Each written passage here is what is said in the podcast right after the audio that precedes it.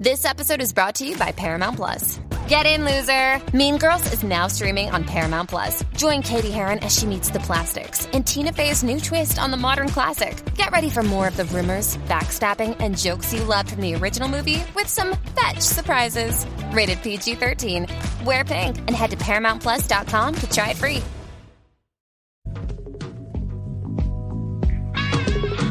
woke up this morning,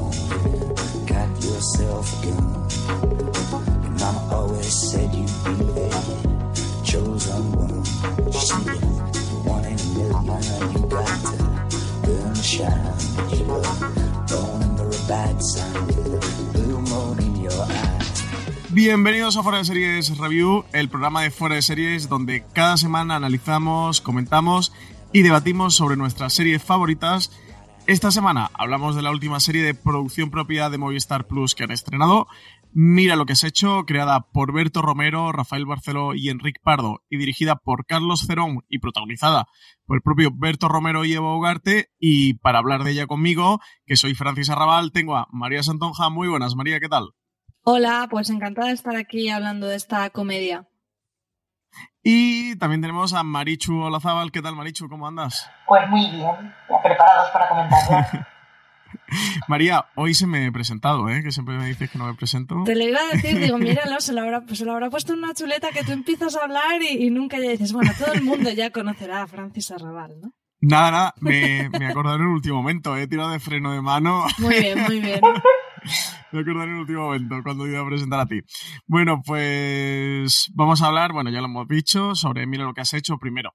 Ya sabéis que en review intentamos hablar unos cinco minutitos sin spoiler de la serie. Si hay algún despistado, alguien que ha llegado a review y no sabe muy bien de qué va el programa, o no ha visto Mira lo que has hecho, eh, eso, que sepa que vamos a hablar con spoiler, que la destriparemos, la analizaremos, comentaremos todas las tramas.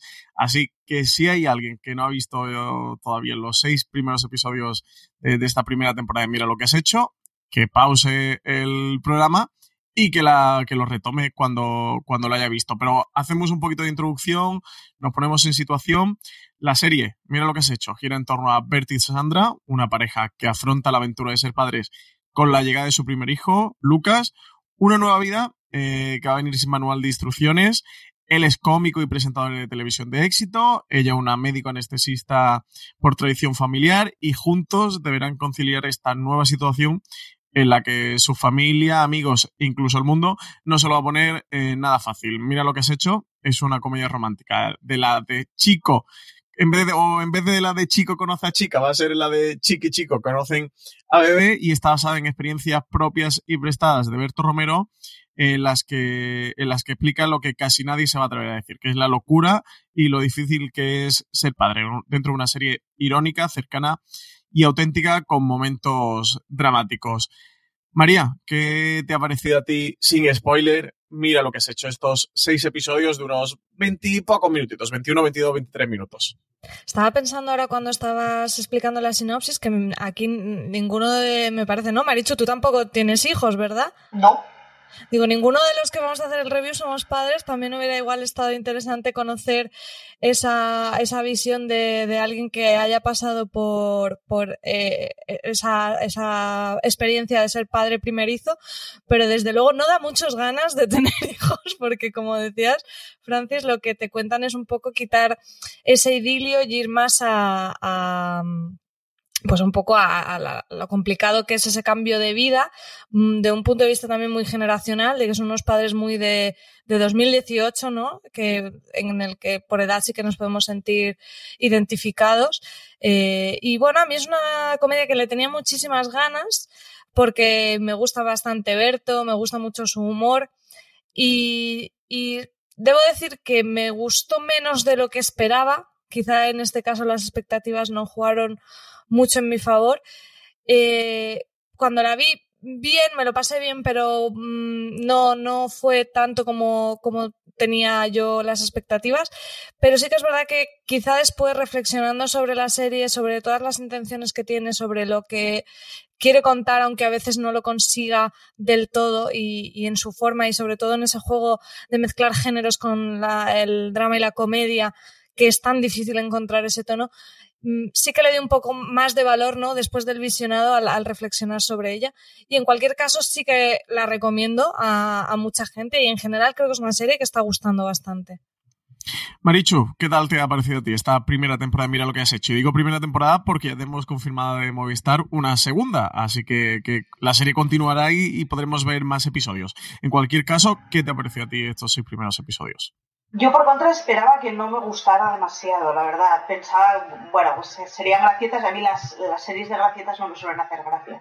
Y sin embargo me reí muchísimo. Y al otro día, notando de cara al podcast de hoy, pues bueno, cosillas de la serie y tal, yo directamente la tenía apuntada como medida de control de reproducción. O sea,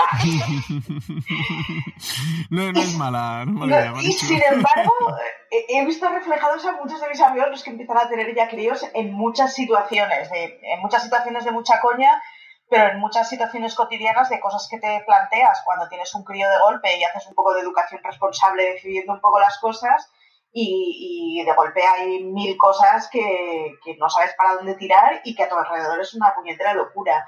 Hay un par de capítulos y un par de escenas concretas que es que son tal cual situaciones que a mí eh, colegas que tienen críos me las han comentado. Mm, Me parece que está muy bien, la verdad. Me parece que es una comedia súper ligerita, se ve muy tranquilo. Sin embargo, sí que es más allá de cuatro chistes fáciles. Y es que se ven un santiamén, es que son capítulos de 20 minutitos y además tan pocos capítulos, es en, en dos sobremesas te la ventilas la mar de a gusto. Sí, yo estoy un poco como vosotras dos. eh, no me ha gustado tanto como parece que ha gustado la crítica en general. La serie ha tenido unas, unas críticas magníficas, pero magníficas. De hecho, de las series de Movistar que quizá mejores críticas han podido tener.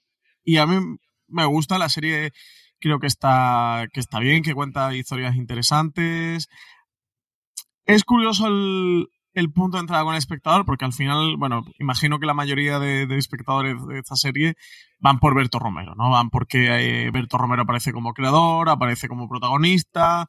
Bueno, pues al final es un cómico muy famoso, que también está últimamente muy relacionado con la, con la casa de Movistar, ya que está el Leitmotiv en el programa de Buena Fuente en el Late Night por las noches en Movistar desde que arrancó con el Canal Cero y que puede ser el punto de entrada más previsible o más fácil de, cualquier espectador. Y la serie eh, difiere bastante, bastante eso, sin ser una cara del cómico, que no es una serie de cara del cómico, como sí que se han hecho otras y en Estados Unidos se hacen muchas.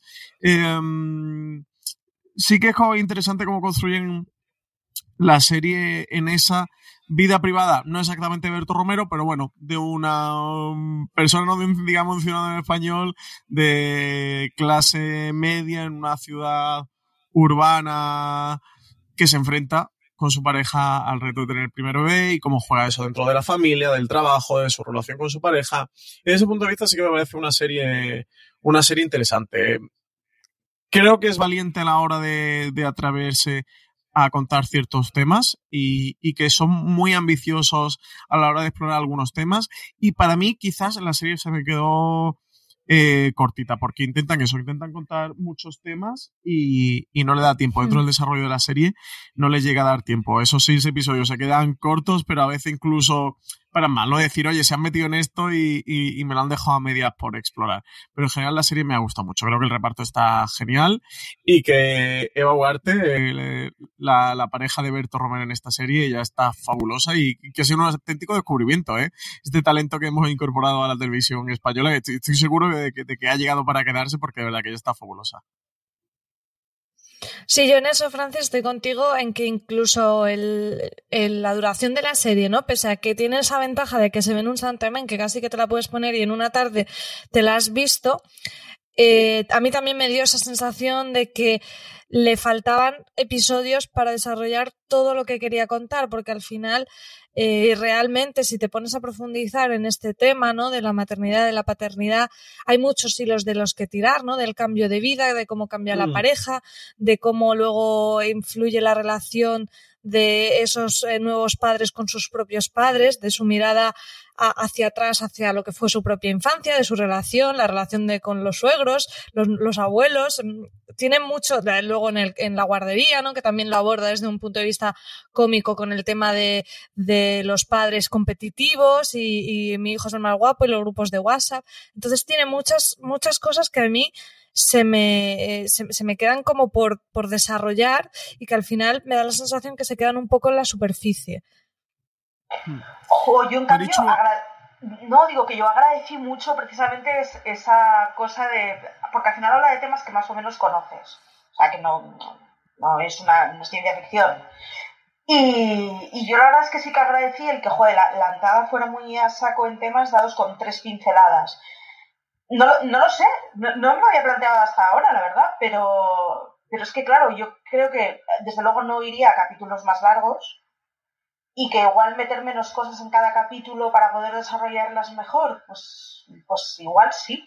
Pero, pero yo agradecí precisamente el que las cosas fueran como muy empinceladas y muy rápidas. Ahora, también agradecerle una segunda temporada, ¿eh? Pero, pero sí, sí me parecía que, que bueno, para, para no tener pretensiones de intentar hacer pedagogía, ni educar a los padres visibles, ni reeducar a los padres mayores, me parecía que hacía muy bien el, bueno, pues sacar el tema y sacar la burrada de turno y la pregunta de turno y el sufrimiento de turno de a mi, niña, a mi niño le tengo que dar de mamar o no, pero que igual un capítulo entero hablando de esos temas, yo, hostia, no sé si podría aguantar el tipo, es que me parece muy difícil. Bueno, si os parece bien, pasamos a la parte con spoiler, ya esa parte donde destripamos la serie en profundidad y vamos a comentar todas las tramas solo apta para la gente que ya haya visto la primera temporada completa Mira lo que has hecho. Oye, quieran tirarse para adelante y con nuestros comentarios a decirse si la han visto o no, pero en cualquier caso, que sepan que vamos a hacer todo tipo de spoiler. Eh, yo creo, no sé, Marina, que eh, María o Marichu, que recomendamos la serie, ¿verdad? Yo por lo menos sí que recomiendo a la gente que se acerque. Son solo seis episodios de 21 o 22 minutos. Una serie que se ve muy fácil y que de luego creo que es interesante, más allá de que tengas hijos, no tengas hijos. Yo, como comentaba al principio, tengo hijos y creo que es una serie que, que no es exclusiva ni, ni excluyente. Yo eso, como digo, lo, lo recomiendo. No sé, María, ¿tú sí la recomendarías o no? Sí, yo creo que sí. Además, ya digo que incluso yo creo que yo que estoy un poco más crítica o, como tú, Francis, que me parece que somos incluso la excepción, o sea que con más razón la recomiendo porque a la mayoría de gente le ha gustado eh, más que a nosotros y eso que a nosotros no nos ha disgustado la serie, o sea que sin duda la recomendaría. Marichu. Yo, yo en sí la recomendaría, pero además son seis capítulos de 20 minutos. Son dos horas de la vida, es lo que dura una película. Pensando en esa escala ostras, sí, a mí me parece que darle una oportunidad desde el primer episodio, el primer par de episodios, y hombre, sí, sí, si el tipo de humor o el tipo de situaciones no encajan con uno, pues, pues no encajan y ya está. Pero pensando en que son dos horas, me parece que merece una oportunidad. Pues vamos a escuchar el tráiler de Mira lo que has hecho y continuamos con el review ya lleno de spoilers. Tú eres Berto, ¿verdad? Sí. ¿Quieres un selfie?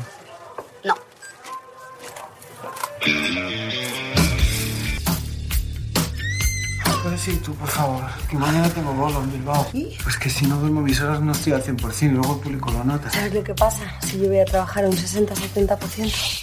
La muerte, Alberto. La muerte. ¡Mira, mira! ¡Es Berto! Estos chavales ya no saben ni quién soy, ni ven la tele. Rubius. Berto trabaja en la tele. ¡Ah, la tele! Claro. Holística, Waldorf o Montessori. ¿Me refrescas los conceptos, por favor? Eh, por cierto, papá famoso, tú sí querrás formar parte de Lampa, ¿verdad? ¿Del crimen organizado? Por supuesto. No puedo, señora. Tengo un familiar ingresado. Es muy mal momento, lo siento. Dani Rovira se habría hecho una foto con mi hijo. Dani Rovira se habría hecho una foto con su perro.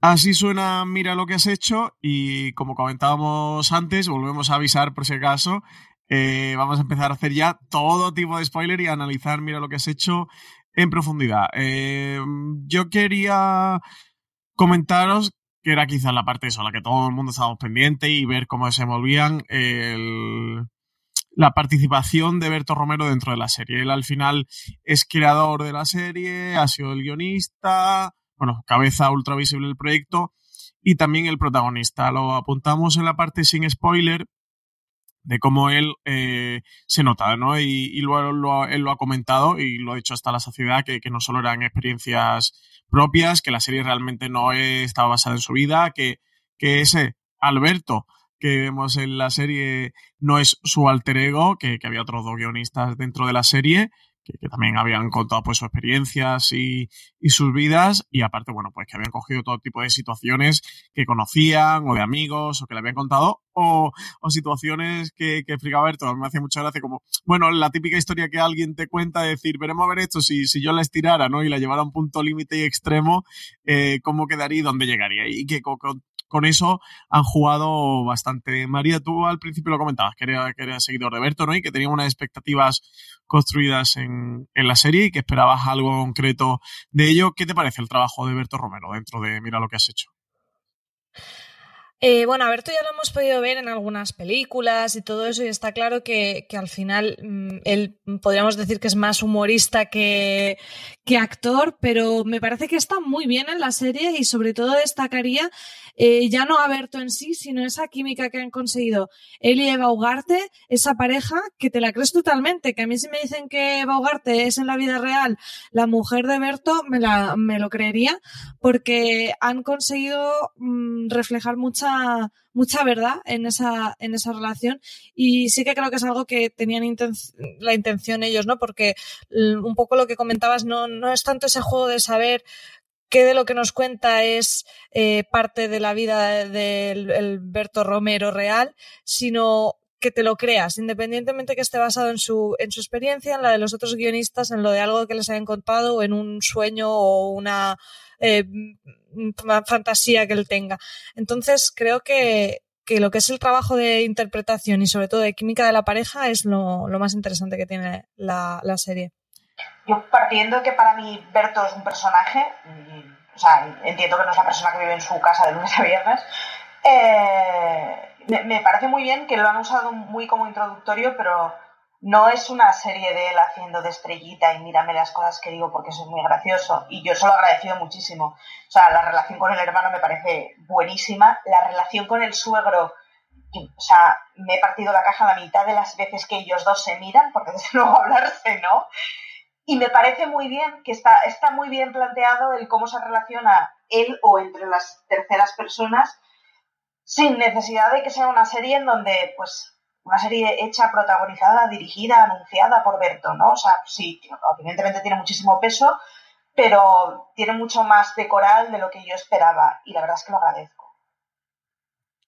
Eh, luego, en cuanto a la parte del, de que eso, bueno, puede que todos esperamos una serie de más cómica o más de comedia, yéndolo a la tradición de cómico en televisión, pues como Seinfeld, o como Larry David, o como Louis, o como en España hemos podido ver El fin de la comedia.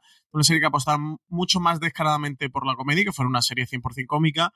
Este, mira lo que has hecho, eh, no sé si coincidís conmigo, sí que tiene casi que, que el drama a la par. Eh. Berto Romero también, en, yo tuve la ocasión de, de poder entrevistarlo con, para fuera de series, que sí que sacamos una entrevista con él hablando un poquito de la serie, y él me lo comentaba, ¿no? Que él decía que sí que tenían esa vocación naturalista con la serie desde el principio, que, que la, la, vida, el día a día mezclaba comedia y drama constantemente y que, que eso en, en, Mira lo que has hecho no lo podían olvidar, que no querían hacer una serie que fuera 100% cómica, ni, ni solo cómica o una serie de chistes, ni una serie divertida, sino que él tenía esa historia que contar, esa historia que le apetece contar y que evidentemente tiene el, el punto, el prisma, ese lado de la mirada que tiene Berto Romero, en el que saca comicidad de, todas las situaciones, ¿no? Y le apetece reírse y hacer humor de, las cosas cotidianas de la vida, pero que la vida también tiene muchas cargas de, drama. En la serie creo que es algo que se va contrapesando eh, habitualmente, que tienes una escena mmm, hilarante o con mucha diversión, pero luego tienes otras que un poquito más dura, o simplemente normal, que tiene un tono más diluido en la serie lo va alternando, pero sobre todo para mí, eh, creo que encuentra dos puntos. El punto de la comedia en el tercer episodio, bueno, el cuarto episodio creo que es el, el youtuber. Eh, en este enfrentamiento, esa desconexión total que tiene Berto Romero con las nuevas generaciones y con este youtuber. Y en el último episodio, con, en ese fin del episodio en el que al padre pues le han detectado, le han detectado el, el cáncer y, bueno, y tiene el desenlace eh, final de que, de que van al tanatorio. Eh, Marichu, ¿cómo ves toda esta parte del, de la comedia y el drama? ¿Esto te ha llegado a gustar dentro de la serie? Porque creo que es un punto difícil para el espectador, ¿eh? Creo que algo que, que estamos muy acostumbrados que algo es de comedia o algo es de drama. A mí me parece genial que tomen esta decisión, pero creo que como espectador tiene que estar eh, o entrar directamente o estar muy mentalizado de que te vas a encontrar algo así. ¿Qué te pareció a ti el tono que maneja la serie? A mí me ha gustado mucho y me ha gustado mucho el que eh, sobre todo se les vean a ellos dos permanentemente no sabemos qué caray estamos haciendo con este crío. O sea, hay 5.000 situaciones en las que te ves rodeado por auténticos marcianos, ¿no? El capítulo de la guardería me parece fantástico. El de golpe, o sea, ¿quién es esta gente? ¿Qué está haciendo? Y tendríamos que estar haciendo eso mismo nosotros, que es, al final es el agobio que yo suelo ver a mi alrededor en los que empiezan a tener críos, ¿no? Que es, pues es que no lo sé, porque te pones a plantear y resulta que ni siquiera enviarle al colegio es una decisión fácil, ¿no? Nada es una decisión fácil y todo el mundo me está cuestionando por absolutamente todo lo que decida y yo mismo me estoy cuestionando y hay opciones para todo y o sea, la situación de darle de mamar y el incorporarse en el mercado laboral otra vez de, es que soy anestesista y es que no hay más anestesistas en el hospital en este momento, ¿no? que es, ostras, es muy jodido pensar que, que tienes que estar planteándote, bueno, ¿qué hago, no? Desde fuera no siendo madre, pues a mí digamos que relativizo mucho más, pero sin embargo a la que pienso en las amigas y en los amigos que he tenido alrededor, en estas cosas de es que tengo que volver a trabajar y no, ¿qué hago? ¿Vivo con un sacaleches? O Ese agobio me parece que lo han transmitido muy bien sin necesidad de ser una cosa llorona. Y ya, solo por eso a mí ya me ganan. María, ¿qué tal? ¿Cómo llevas tú esta relación de la serie con, con la comedia y con el drama? Sí, yo estoy totalmente de acuerdo en lo que dice Marichu, justo de, consigue muchas veces de esas situaciones reírse un poco de ellas, ¿no? El tema de lo de dar el pecho con esa ensoñación con Ana Castillo yendo a ver a su novio a prisión porque todo lo malo que ha hecho ese chico viene derivado porque su madre no le dio el pecho o, o no sé, o, otras situaciones así críticas de, de, que vividas seguramente en primera persona son muy angustiosas, pero eh, está muy bien como la serie consigue re relativizarlas Luego la parte del drama, por ejemplo, con la parte de, del padre, es más complicado coger ese tono, pero creo que tiene puntos también muy interesantes, como por ejemplo Berto eh, pensando que le acaba de pagar los, los dientes nuevos a su padre, que menudo desperdicio, y que eso sí se van a poder reutilizar para su madre, ¿no? Un poco de humor negro.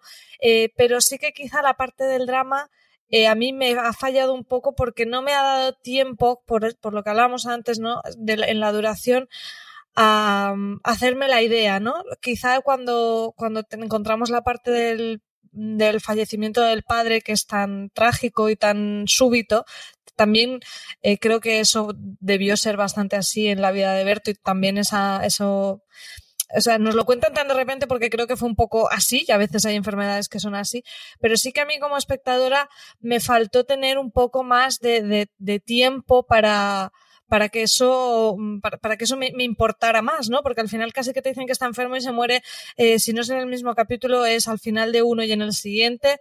Y, me parece que, está bien y que lo consiguen hacer muy bien mmm, en cuanto al tono, pero que hubiera lucido más eso, si en vez de seis episodios, ¿no? Eran seis episodios, pues quizá hubiéramos ido a ocho mm. o a diez. ¿no? Creo que con eso el tono hubiera estado más. más mmm, sí, redondo. con cosas como esta lo que, lo que me refería al, al, principio del programa. Sí, al padre de Berto se ve que le detectan, que, si no recuerdo mal, cirrosis al principio del episodio. Y bueno, cuando el episodio finaliza, no sale que ha muerto, salen que están allí en el hospital, pero bueno, sí que se ha reunido la familia y están despidiendo al padre. Y de hecho, bueno, por una de las últimas escenas es Berto comiéndose un bocata, viendo al padre en la cama, llorando porque el padre se está muriendo, ¿no? Imaginemos seguramente no será el arranque de la, de la segunda temporada, pero también cómo mezcla esa comedia y drama, está con la situación del padre, ¿no? Del padre en el hospital, que se va a reunir la familia porque, porque está tan enfermo y, que se está muriendo. Y nos desvelan una de las bromas que han ido haciendo a lo largo de la serie, que era esa, esa rivalidad, esa dualidad que hay entre el, entre el suegro de Berto y el personaje de Berto, eh, cuando la suegra de, de personaje de Berto, esa mm, mujer que se había divorciado del, del, suegro, con quien está es con Pepe Navarro, está con una estrella de la televisión y entonces no, no me un poco porque esa rivalidad que tiene con Berto es como es por ese pasado que vivió con su mujer y que su mujer se, se separó de él y está con, con, Pepe Navarro y entonces el tío pues no soporta la estrella de la televisión, ¿no? Y, y Alberto Romero lo tiene enfilado. Y bueno, son esas cosas que, que, que tienen mucho humor negro porque al final es hacer humor de situaciones también muy trágicas, pero creo que Berto lo hace con, con, mucha naturalidad y yo sin duda es de las cosas que más me han gustado, que más he disfrutado de la serie. Porque, porque es verdad que la vida es, es así y un día cuando estás muy jodido de repente te pasa algo muy gracioso o que si lo analiza fríamente eh, dices, joder, aquí hay mucha comedia, ¿no? Y esta situación es realmente divertida. Comedia paso sí, en general, además toda la, yo yo he agradecido mucho que la situación del padre fuera tan abierta canal y tan rápida. Es, me parece que es muy bestia y es más difícil de digerirlo así como de entrada. Pero me ha gustado mucho que, según y como nos estamos acostumbrando en ciertas comedias que sean completamente dramedias, estoy pensando en Mom, que es como, madre mía, o sea, de mala suerte en mala suerte, entonces pasas en momentos de reírte muchísimo y de llorar como una magdalena. Y yo la verdad es que agradezco que haya sido una cosa que es muy seca y que además que con muchísimo humor negro. O sea, el rollo del bocadillo de chistorra en, en la habitación de, del hotel, iba a decir, del hospital, es muy gracioso. Es que lo, lo, que pasa es que, claro, es, es un humor muy negro y es una gracia muy agria, pero que hayan conseguido darle esa segunda vuelta que me parece que está muy bien, sin necesidad de que sea una cosa lacrimógena. La otra cosa que me resulta bastante curiosa dentro de la serie es que sí que está enfocada muy desde el principio a, a, la vida de ese Alberto o de Berto Romero, del alter ego de Berto Romero, en, en, la aparición de su primer hijo. Y realmente luego ese primer hijo dentro de la serie tampoco tiene tanta relevancia ni, ni es siquiera el eje vertebrador ni el motor de la primera temporada. Había algo que también comentaba Berto, me resultó muy curioso, que decían como Carlos Cerón, el director de la serie, había decidido coger y, y, no sacar al niño nunca. El niño nunca sale en un primer plano, ni el niño sale en la cámara, siempre sale de medio cuerpo, pero su rostro nunca sale. Y es un elemento que suele estar presente, pero que no tiene importancia, porque en una serie sobre esto, eh, hijo de Berto, y, y si vienen luego más, sino como sobre los adultos o cómo se comportan los adultos alrededor de esta situación. Creo que, que la definición es perfecta y de luego que si era lo que buscaba lo consiguieron, ¿no?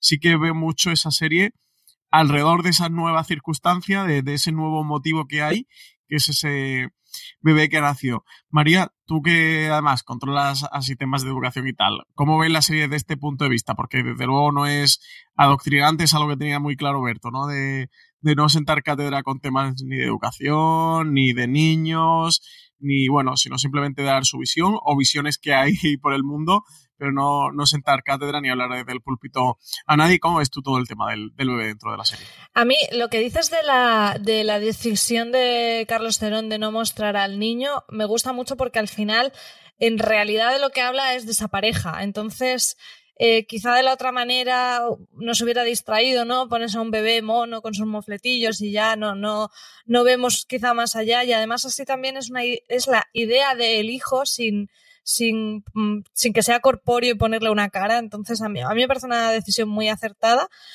Y después, eh, sí que creo que para nada sienta cátedra. De hecho, me parece que el mensaje que da es muy positivo porque eh, yo que tengo por, por trabajo, contacto con, con, mucha gente que se dedica a la, a la educación de, de, niños pequeños, también con muchos papás y mamás, eh, me parece que muchas veces lo que más les pasa es que sufren mucho porque tienen la sensación de que cualquier decisión que tomen es súper definitiva, ¿no?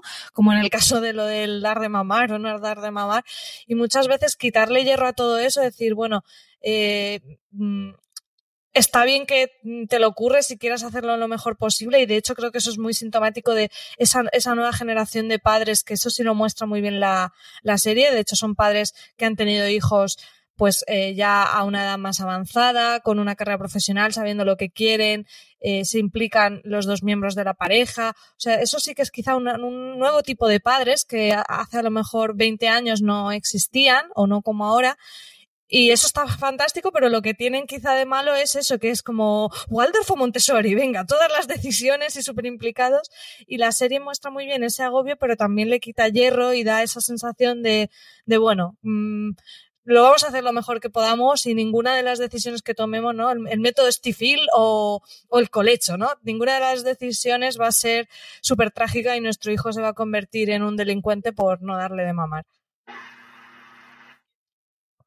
Yo, estaba pensando y o para empezar, luego agradezco que no sea una serie de niños, aborrezco las series de niños y en general aborrezco los niños de las series.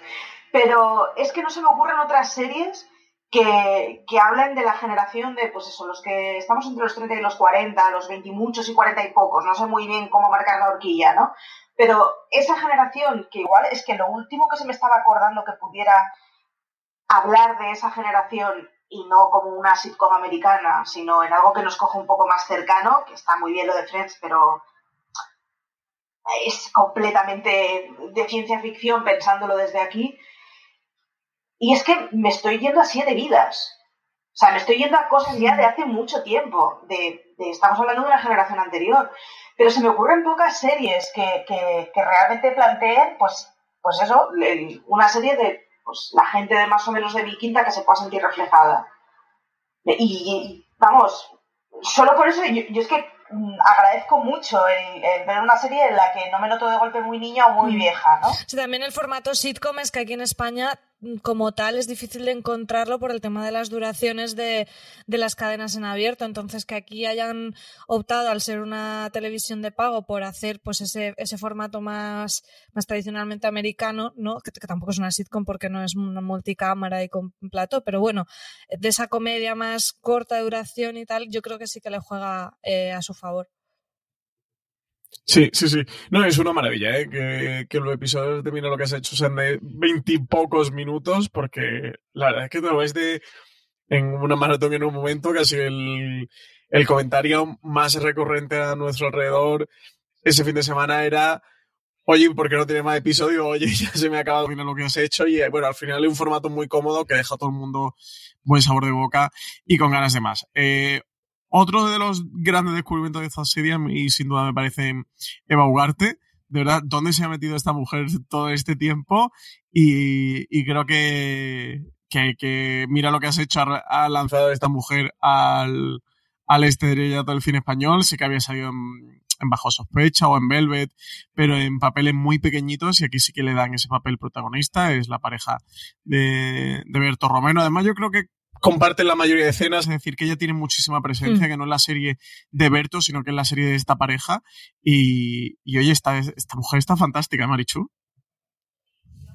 Sí, y yo además agradezco mucho el que es, no es la mujer de Berto, o sea, es una tía que tiene un discurso propio, es una tía que tiene una personalidad muy distinta a la de Berto, que consigue dibujar muy bien una personalidad y además ciertas yo, ah, vamos, es que prácticamente no la había visto nunca y, es lo de dónde se ha escondido esta mujer hasta ahora. No sé si es que ella es así o el, que el papel le va como un guante o, o que, la tipa es una actriz fantástica, pero es una gozada y es una gozada además el, yo, el, el insisto del cómo consigue transmitir ciertas cosas de agobio sin hacer aspavientos y sin necesidad de chillar, pero el, lo que decía María de cada decisión parece que es la última decisión, ¿no?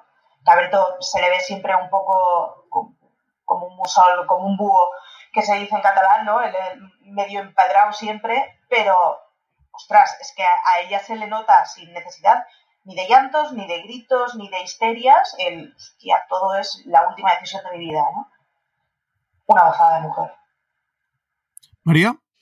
Pues que yo quizá lo que más me ha gustado de la serie ha sido ella y en eso estoy de acuerdo con Marichu que, que es un acierto que ella ocupe también, que no sea la mujer de Berto, que sea al final la historia de la pareja, que no cojan el que no coja el protagonismo absoluto Berto.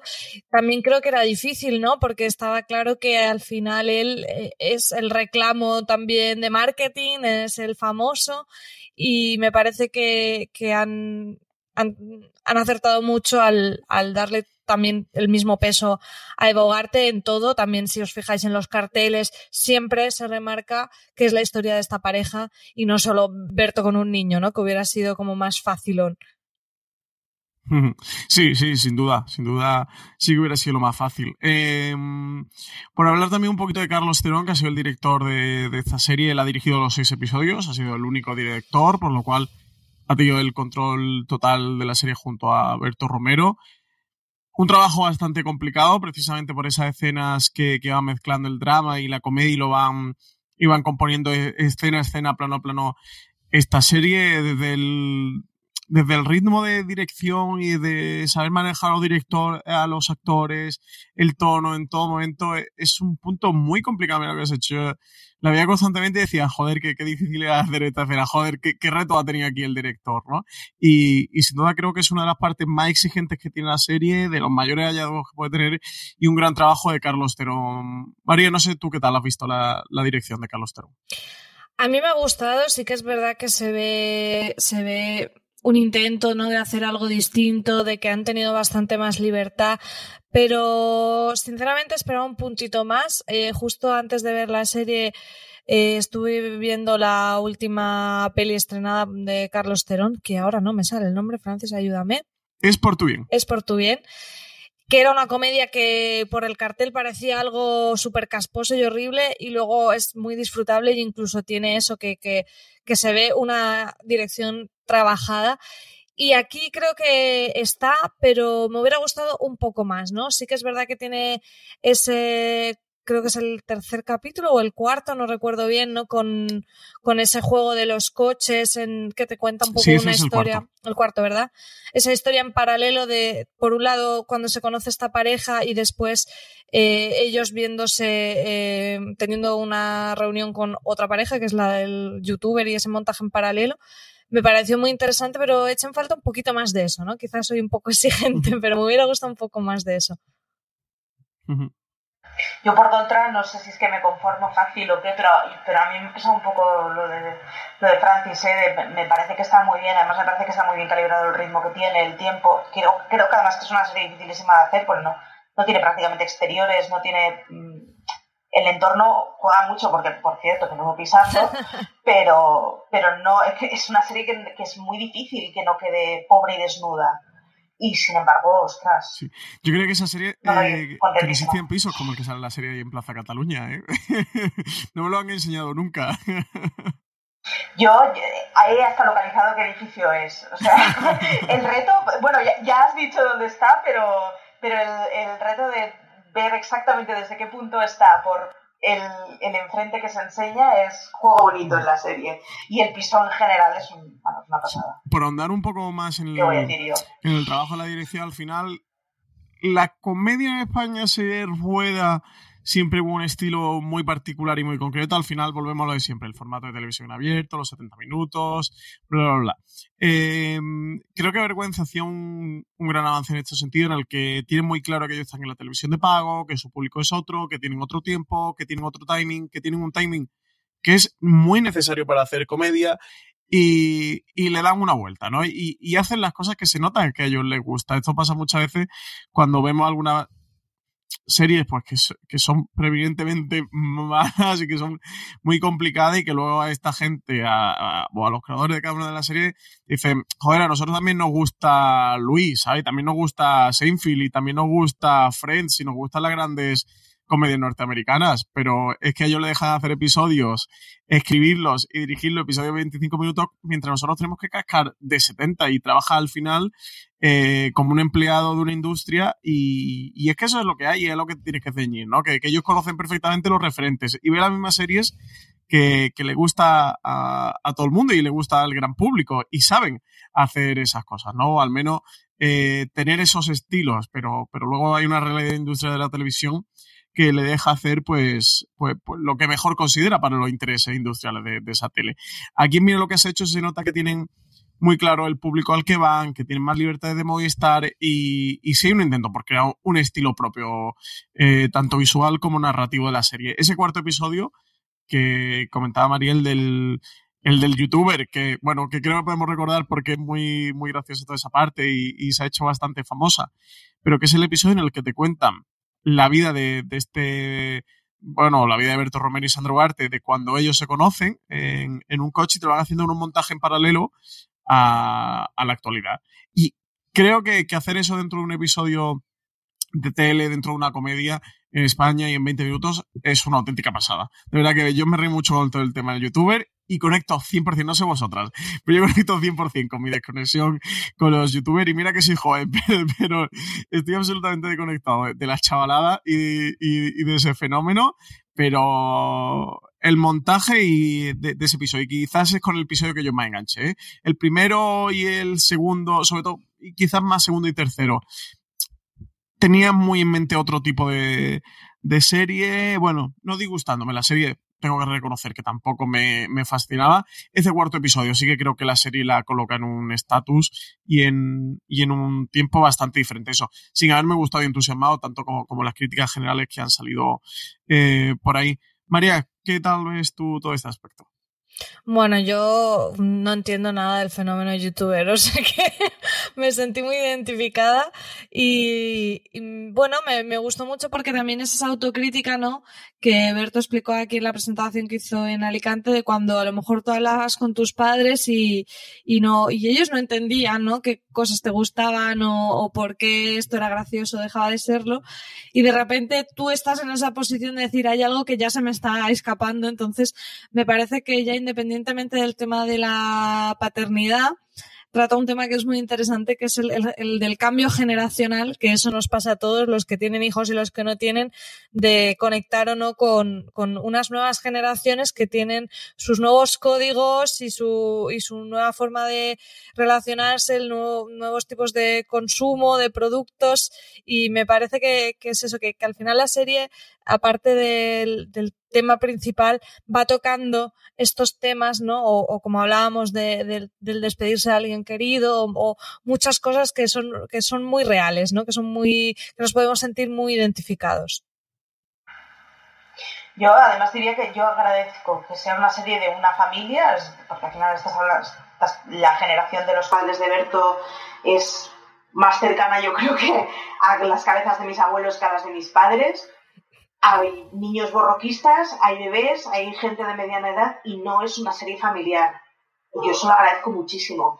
El que para que una serie no sea familiar no tenga que ser solo una serie en donde haya un tipo de gente, de una de un sesgo muy concreto de, localización y de edad y de todo, sino que se pueden hacer series en las que haya todo tipo de actores de todo tipo de edad, pero sin ello tener que contentar a, vamos a ver, el miércoles a las 10 de la noche toda la familia juntos la televisión. Hay una serie de cosas que en abierto ni, vamos, es que ni te las plantearías. O sea, Alberto Romero y el hermano fumando un porro en el quicio de la ventana. O sea, Esa escena es muy grande, ¿eh? no, pero es, es, que además es una escena que no tiene lugar en, en muchas otras televisiones, pero claro, porque si vas a cierto público hay ciertas cosas que es que no pueden salir permanentemente. O sea, la, el, el chiste de toda la familia viendo el monólogo de Berto Romero delante de la televisión no lo puedes poner en abierto en series que sean familiares. Entonces, yo agradezco mucho el que hayan aceptado que, bueno, el, target es más limitado, no es una serie familiar. Y sin embargo, eso no ha querido decir entonces que te vayas a auténticas marcianadas y cosas distintas, sino que eh, es una serie sobre una familia, pero bueno, no dirigida a todos los públicos. Bueno, antes de continuar con el programa, recordaros que Fuera de Series esta semana está patrocinado por Suits, una serie de XN White que suena así. Sabes que Megan está a punto de casarse. Preciosa. Pero lo que no imaginas Que soy la caña. es que antes de ser princesa, No soy la santurrona que creías. Fue una reina en los despachos. Yo te he dejado alucinado a ti. Con muchos pretendientes. No quiero una boda tan grande. Madre mía, estoy jodida. Suits, la clave del éxito. El 12 de marzo estreno en AXNY. Ya sabéis, eh, estreno el 12 de marzo a las 11 y media de la noche en doble episodio. Posteriormente tendrás Suits cada día de lunes a viernes, tras la película de las 10 de la noche, también en doble episodio. Continuamos con el programa. Eh, María, ya casi que por ir cerrando, ir tocando los últimos temas, que, que, nos apetezca hablar de Mira lo que has hecho. No sé si tú tienes por ahí algo que te gustaría destacar o algo que quieras comentar con nosotros. Pues bueno, eso, simplemente que me parece una serie que es muy tierna, que, que han, me parece un acierto el, todo el casting, de nuevo mmm, aplausos y, y, y, vítores a Eva Huarte, y también a todo el resto de, de, elenco, ¿no? O sea, tanto los padres que aparecen, el, eh, los hermanos, me, me, parece que el, con muy poquito y muy poquitos minutos en pantalla sí que te perfilan de una forma bastante interesante y bueno, tampoco especialmente tópica al resto de personajes y bueno, creo que es una serie eh, bastante disfrutable y sobre todo que me alegro mucho que se empiecen a hacer cada vez cosas distintas. En eso estoy de acuerdo con Marichu, que no hace falta gustar a todo el mundo y a veces haciendo cosas pretendiendo ir a un público determinado no significa que no pueda verlo otro, otras personas. Esta serie la he disfrutado yo y la han disfrutado, por ejemplo, mis padres, que somos de una generación distinta, pero sí que no tienes que hacer como abuelito check, eh, niños, check. Entonces, me, mm, no sé, me, da como mucha esperanza e ilusión en la producción que se está haciendo en España en los últimos años y, hay que decirlo también encabezada por Movistar porque estamos encontrando cosas muy, muy interesantes. Yo estaba pensando que justamente eso, es que mi, comentario final es, es para Movistar, de hecho, porque vergüenza a mí, yo es una serie que no fui capaz de verla, me daba muchísima vergüenza ajena, me daba agobio, le daba el pause todo el rato y le tuve, que dejarla. Pero es una serie completamente distinta a esta, desde luego son unas series completamente distintas a las pestes o a las zonas o...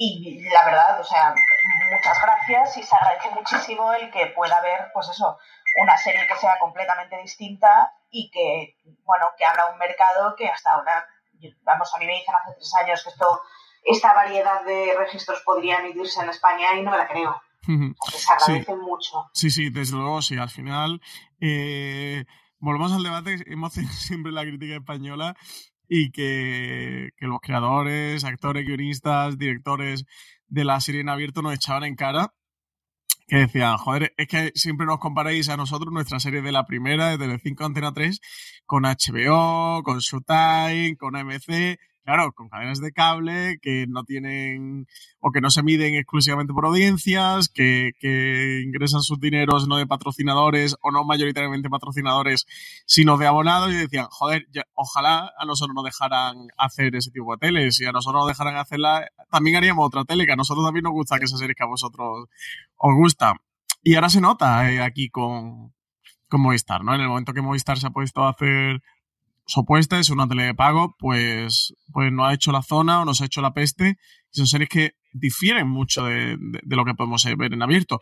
Que cada vez vemos también mejores series en abierto. ¿eh? Vimos hace poco mm. La Casa de Papel, hemos visto El Ministerio del Tiempo en Televisión Española, ahora estamos viendo Fareña en Antena 3, que yo no sé a vosotras, pero a mí me está encantando. Es decir, que cada vez vemos mejores series, que parece que el formato un poquito se va rompiendo, que se van abriendo y que, que la luz va llegando al final del túnel, aunque cueste, pero que va llegando, pero bueno, al final eso, el tener una plataforma de pago, pues te permite poder hacer series como esta, donde los creadores trabajen con cierta libertad y que al final hagan lo que a ellos les guste y no, no dependan, ¿no? De, esa dictadura del, del share ni de los telespectadores. Eh, yo creo que no se me ha quedado ninguna cosa por ahí en el tintero para comentar sobre la serie. Creo que no. No sé si vosotros tenéis alguna más. Marichu, María. No, yo creo que la hemos desgranado bastante bien. Yo creo que sí, que la hemos destripado. Eh, bueno, eso, comentábamos al principio que tenemos segunda temporada de la serie confirmada. Eh, no sabemos fecha, pero bueno, imaginamos, imaginamos que ya será para 2019. En cualquier caso, y, nada, a ver, pues cuando llegue segunda temporada nos volvemos. a, rejuntar para hablar de ella. Recordar a todo el mundo que quien quiera leer la crítica de Forest Series, que además eh, la hizo María Santonja, eh, que está hoy con nosotros haciendo el review, la tenéis en foreseries.com, tenéis allí la crítica de Mira lo que has hecho, también una entrevista que le hicimos a Berto Romero, con motivo del estreno Mira lo que has hecho, que, se la hice yo, también la tenéis en y no mucho más, ya despedir el programa. María, muchísimas gracias por estar aquí con nosotros para analizar Mira lo que has hecho. A vosotros. Marichu, pues muchísimas gracias. Como, como siempre, un auténtico placer. A, ti por presentarnos y conducirnos. pues nada, eh, un abrazo a todos los oyentes de Fuera de Series y nos escuchamos la semana que viene en el próximo review.